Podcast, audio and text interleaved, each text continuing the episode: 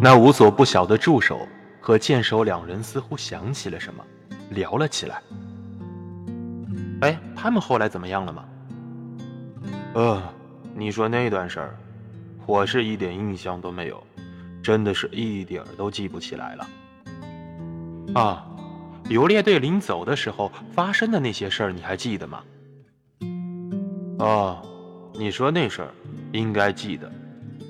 不过我这会儿却是一点都想不起来了，我只记得好像有好些女人头顶着水罐，顺着小河到河滩上去打水，还记得有个小伙子把一群鹅赶到水里，似乎赶了一次又一次。